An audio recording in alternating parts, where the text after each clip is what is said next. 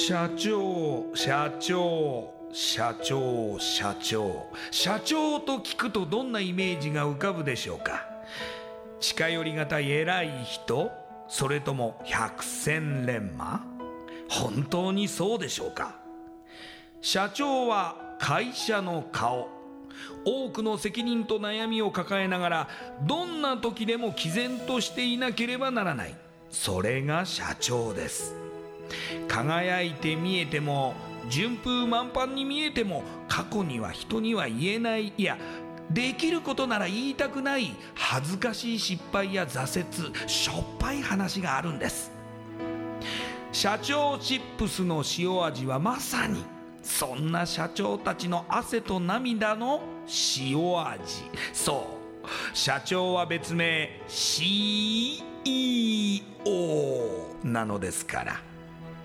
この番組ではそんな社長たちのしょっぱい話をあなたのビジネスや仕事に生かしてもらいたい。将来社長を志す人たちに希望を届けたい。という思いのもとさまざまな業種の社長インタビューを紹介していきます。エスプライドプレゼンツ日本の底力。社長チップスラジオ。この番組は株式会社エスプライドの提供でお送りします。社長チップスってなんだろう？辞書で調べてみた。社長のカード付きポテトチップスで他の参加社長とのネットワーク作りにもなりメディア露出の PR 戦略も伝授？どういうこと？日本の底力社長チップスエスプライドプレゼンツ。日本の底力。社長チップスラジオ。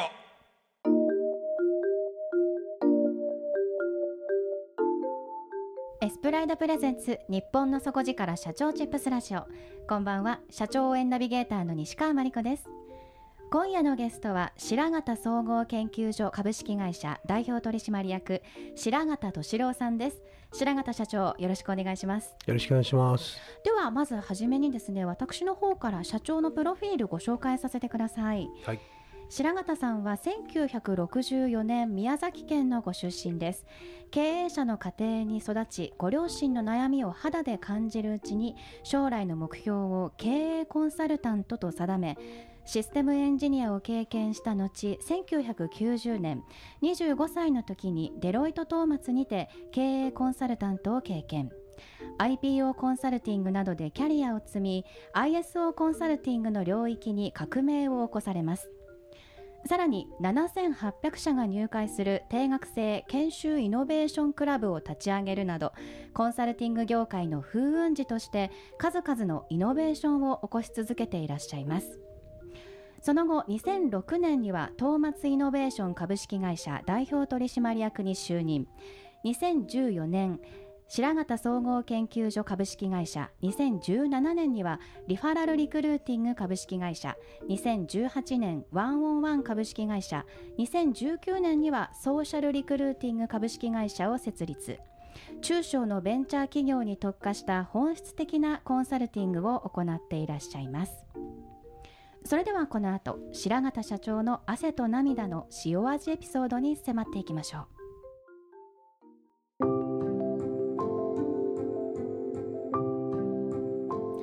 社長今、はい、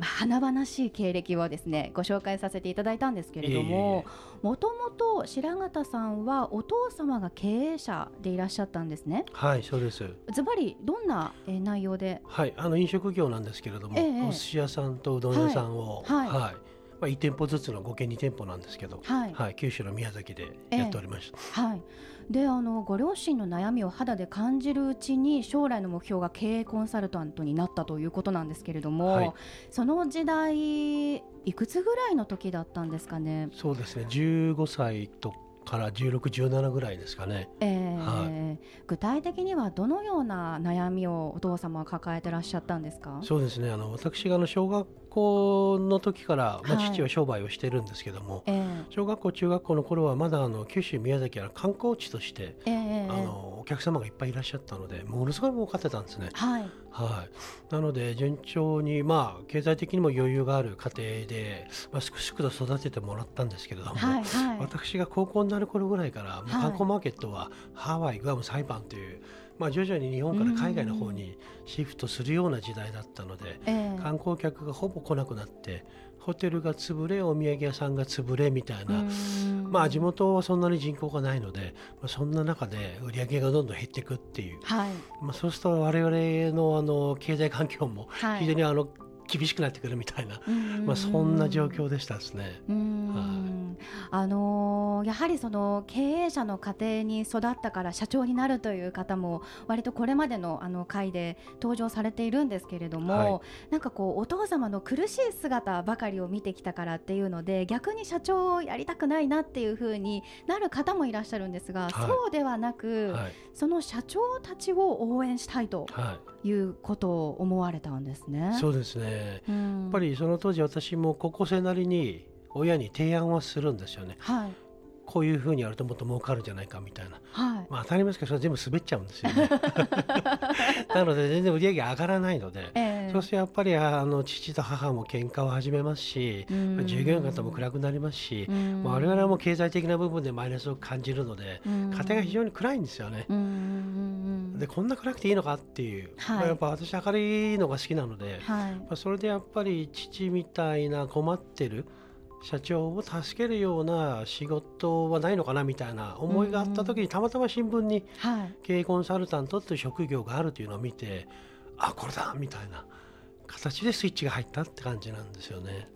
ではもうその高校生の時に思った経営コンサルタントになるぞという思いを叶えるために、まあ、そこからはキャリアを積まれていくそうるということですね。ですから大学の方も経営学科の方に一応進んで。はい、経営の勉強しようみたいなですね。はい。はでその後、まあそのシステムエンジニアに一度なられる。い、そうですね、はい。はい。あの今でいうところの SCSK さんグループではあるんですけども、ええ。あの我々の時にはコンサルティング会社が新卒を募集してなかったもんですからなるほど。もうまずはあ入れないみたいな。うんうんうんうん。であれば自分でキャリアを積んではい。中途で入っていこうみたいな、まあ、そういう計画を立てて手に職をつけるためにエンジニアになったという感じですかね。でもその後しっかり25歳の時にデロイト・トーマツでそうですね。経営コンサルタントとしてのキャリアをスタートされるわけそうですですよね。ね、まあ、ありがたいことにまあ拾っていただけたっていうことだとは思うんですけども。何年間ですかねトーマツにいらっしゃったのはトーマツは25年間。25はい年間ですよね、はい。その中で例えばそのトーマツではこれをやっぱりすごい学んだなって今振り返ると思うことってありますか？そうですね、まあ、25年おりましたので,、はい。で私が入社した段階ですでにですね20年以上のノウハウがあったファームだったんですね。えええですからもう学ぶもの学ぶものがもうすべて、はい、その当時、時はワープロされてない手書きの報告書であったりとか、はい。診断レポートみたいなそういったのを自分で生で読めたり見えたりとか、うん。はい、あともちろん上場したいという会社に対するコンサルティングが最初の経験でしたので、はい。まあ、上場する上で必要な組織であったり業務であったり制度であったり、まあ、そういったところもまあデッチからどんどん勉強させてもらったみたいな、まあ、そんな感じでございますかね。その経験が IPO コンサルティングで、えー、とその後 ISO コンサルティングの領域に革命を起こされるというのは具体的にどうはいいうふうな取り組みになったんでしょうか？あのもともと IPO はバブルの崩壊とともに上場する会社が減ってですね、はい。そんなに仕事がなくなってくるんですよね。そうすると我々はもう何もあの仕事ができなくなるのでただその時世の中の時流があの ISO を取るというですねええ。はい、グローバルスタンダードの ISO を取らないと、まあ、輸出ができないとか、はい。入札に参加できないみたいなそういう縛りがあったので世の中的にもう全員が ISO を取るのが社長の目標の一つになってたんですね。えでその当時の ISO コンサルタントって大体1000万から2000万ぐらい、ええ。あの30人ぐらいの建設会社ですよ例えば。はい。で1年間ぐらいかけてこれキングジムファイルで10冊ぐらいのマニュアルを作らないとええ。合格できない取得できないというですね。それが常識だったんですよ。はいでこれはめちゃくちゃやばいなとその世界に入った時に。えね、えですからプロジェクトリーダーが入院なさるとか、はい。社長が自殺されるとかですね。現実起きてた世界なので、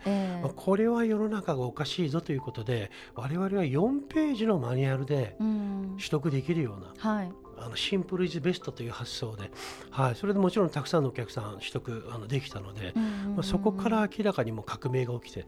で一番最初に書いた本もですね2時間でわかる ISO9000 っていう本を書きまして。これすごいある意味バカにしてるわけですよね。いや1年かけてこんだけマニュアル作らないと取れない、うん、それを2時間ってふざけんなみたいな。これただ20万部ぐらい売れたんですよ。いやはい、そこからやっぱり、まあ、その本のシンプルな発想で我々手抜きを進めてるわけではないので、えー、マニュアルの量ではなくてマニュアルをどう使うかとかそちらの方に重きを置いてコンサルをしてたので全くグローバルスタンダード2を唱えたわけではなくてあのそういうようなシンプルな展開をして一気にあの革命が起きたというのがその当時ですね。そういう意味でイノベーションということなんですね。そうですね。はい。さらには7800社が入会する定額制の研修イノベーションクラブ。はい。この立ち上げにも携わられるわけですけど、はい、内容はどんなものになるんですか？そうですね。これはあの月額3万5千円で120種類ぐらいの研修が出放題。ええー。一社あたりですよ。一人じゃなくて。研修っていうと種類はどんなものに種類は120種類なのでもちろん新入社員向けの研修から若手社員の研修、はいはい、中堅社員、管理職、はい、幹部、取締役社長。そのすべてが、はい、会社は全部です、まあ、テーマはもちろん全テーマですね、はい、それを120から140種ぐらい。受け放題。ええ受け放題ですすごい。まあ今でいうところのサブスクですかね。あまあ定額制なので。それはどういった形で検証を受けるんですか？アナログ的に受けるんですかね？えっ、ー、ともうリアルの会場に来ていただいて、えー、そこで受けていただくっていう。有楽町の駅前にあの電気ビルってビルがあるんですけど、そこにあの八十会場ですかね会場を作ってそこに一度も来ていただくっていう。はい、白形さんも例えば公演に立ったりとかはい、私もあの社長向けのセミナーは全部自分でやってました。なるほど。いやでも定額制だから企業としてはすごく助かります、ね、そうですね。ですから私が辞める前までで8000ぐらいなので、はい、今後継者が社長をやってます。多分1万も超えてると思うんですけど。はい。まあ一応ご愛顧いただいてる商品。で世の中もう研修は1回あたりすごい高いんですよね、はい。はい、ですからそこがもう定額制でいいというのがもう認知が広がって、まあ、我々パイオニアなんですけど、はい、まあ、大手の有名な会社さんなんかが我々の商品と同じような商品を作って、まあ、中小ベンチャー企業さんからすると月3万円から5万円払えば全員が研修受けられる環境が手に入った、はい。まあ、という意味では中小ベンチャー企業様のその研修環境にはかなりイノベーションは起こせたのかなという。画期的ですよね。そうですね。その当時はかなりあの画期的だったと思うんで。ですけど最初はですね安かろう悪かろうで なかなか売れなかったです正直。苦節34年かかりました。お客様が1000社行くまでに。やはり先駆者というのは難しいところが、マジであの1000社行かなかったらもう赤字で ISO コンサルティングで相当おかげで儲けさせていただいたんで、はい、そのお金を全部この商品に投資して、えー、ギリギリのところで1000社を超えてそこからお客さんが急激に増え始めてですね本当にあのギリギリ経営といつもあの社内で言ってましたけど。ギリギリ経営者というですね。いやいやいや、はい、でもそのぐらいこう思いがあるから、はい、こういう社会を実現したいっていうものがあるからこそ、はい、イノベーションを起こされてきたと思うんですけれどもやはりそれはお父様のやっぱりこう姿を見ていたりとかそう、ね,、いうところの思いがあるんですかね。はい、ね、こうやっぱ父みたいな人を元気にしたいというのはもう変わらずなので。はいやはりその強い思いが今でもなお続くその中小企業向けのコンサルティングにつながっていらっしゃると思いますけれども、はい、その白形総合研究所という会社では具体的にそのサービスはどのようなものを提供されてるんでしょうか？はい。あの大きく今は3つのサービスをメインにやってるんですけども、はい、1つ目があのやっぱ採用に関するサポート、はい、で2つ目がですね管理職とか幹部の育成に関するサポート、はいはい、で3つ目があの、まあ、経営全般の経営コンサルティングというサポートで今この3つでやっております。はいでえっと、その社長がコンサルをしてくださる場合もあればその社員さんがコンサルをされる場合もあるという感じですかね。はい、あのまあ経営顧問という形で経営コンサルするのは私とまあ幹部の一部の人間ですけども、はい、採用のコンサルティングはうちのコンサルタントが、はい、やらせていただいているような感じで今やっております。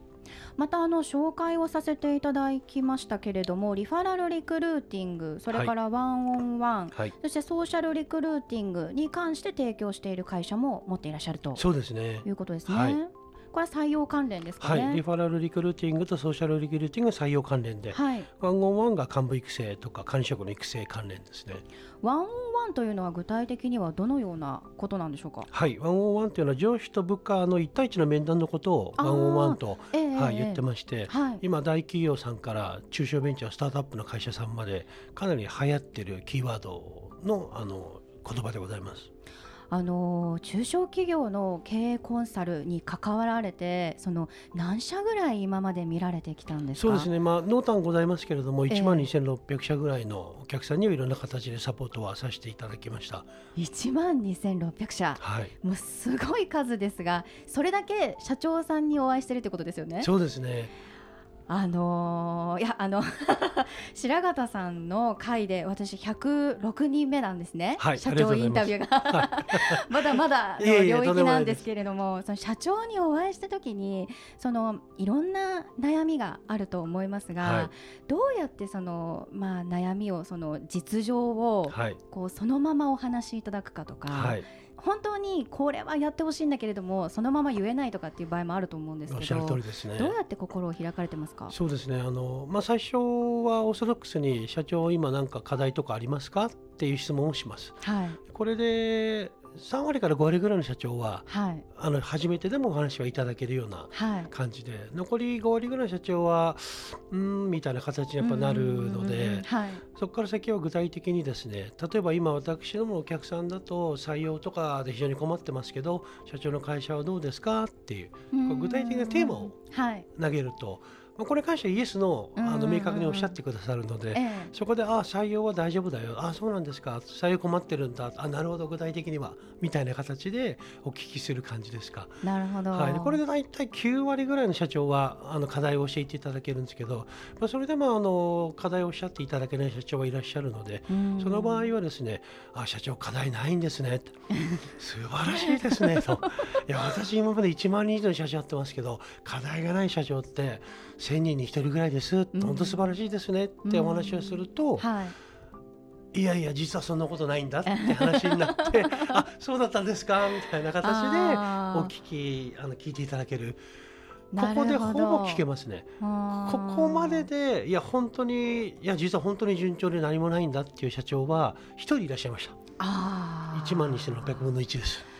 そうです、はい、ですから3つの質問を投げかけると大体、はい、社長は課題は教えていただけるかなって感じですかね。いやでも今本当にその経営コンサルタントが必要な会社っていうのは増えてるとは思うんですけど、はい、あの一番その企業の課題悩みとして多いのは何ですかね、最近はもう100%採用ですね。採用ですね、もう労働人口激減。毎週1万人今労働人口減ってるんですよ。はい、なので私の社長にお会いして採用が課題だって言ってる社長には社長お言葉ですけど課題じゃないですようん、与えられた条件ですよって、もう働く人が減ってるんですから、ものすごい乱暴な言い方になってしまいますけども分取り合戦なんですよ。で今人手不足倒産がものすごい増えてるんですよ。そうですか、はい、もうお金は今余ってるので調達は比較的いい環境なんですけど、はい、人はもう足りないので、はい、人がいないのでお店が開けない。人がいないので営業所が作れない、うん、人が辞めたので事業継続できない、うん、これによる倒産がもうものすごい増えてるので、うん、社長3年後潰れますよというようなお話をしながら、まあ、社長と一緒にこれをじゃあどうやって解決していこうかみたいな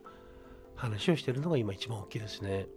そういう意味ではその採用は課題というよりはもう採用が課題なのは当然だということですよね、はい、どの会社にも当てはまる、えー、それは分かった上でじゃあどうするか、どうすればいいかっていうところの取り組みが必要だっていうことなんですけど、はい、そのまあ、じゃあその採用をあの自分たちのその計画通りに取りたい人を取るためにどういうふうにしていけばいいんですかね？そうですね。以前はあの採用広告を打てばナビにですねまあ、大体取れてたんですけど、はい、もう56年前ぐらいから広告では取れなくなってるんです、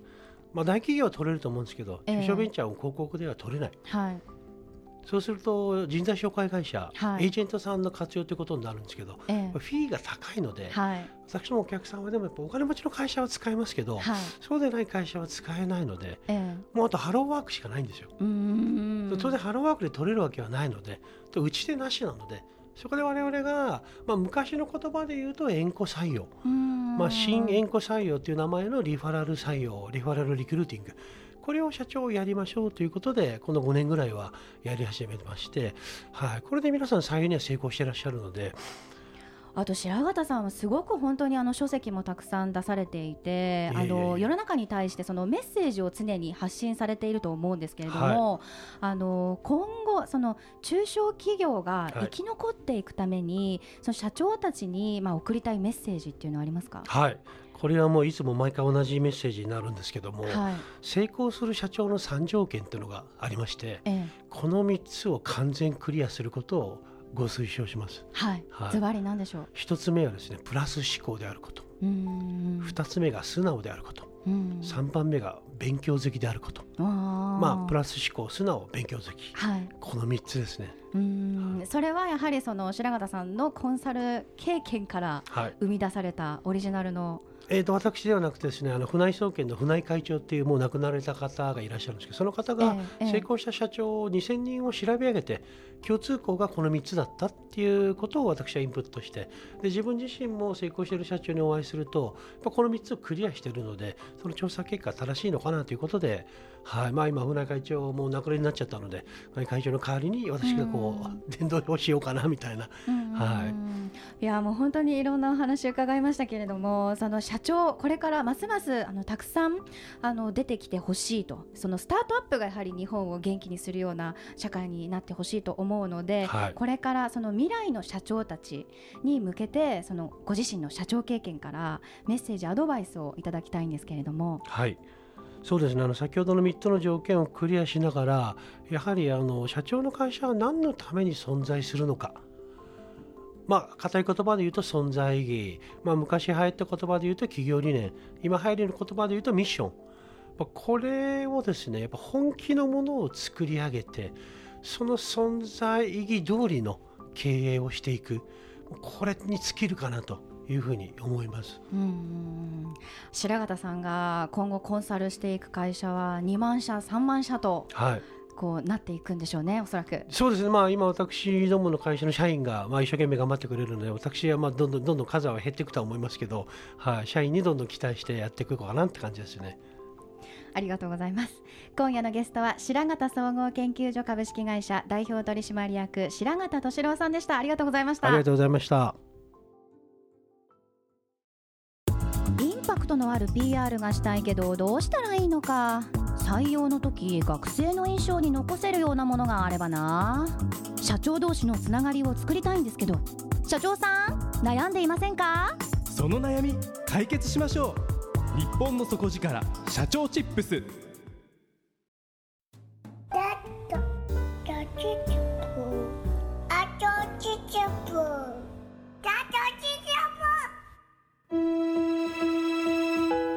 エスプライドプレゼンツ日本の底力社長チップスラジオこの番組は株式会社エスプライドの提供でお送りしました。